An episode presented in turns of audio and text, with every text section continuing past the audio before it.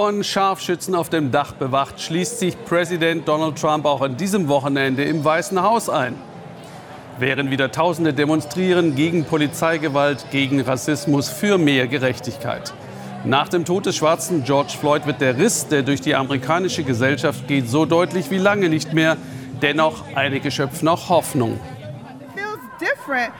Es fühlt sich anders an. Früher haben nur die Schwarzen demonstriert, aber jetzt sehen Sie, hier sind alle. Das sind die Vereinten Nationen, sagt diese Frau.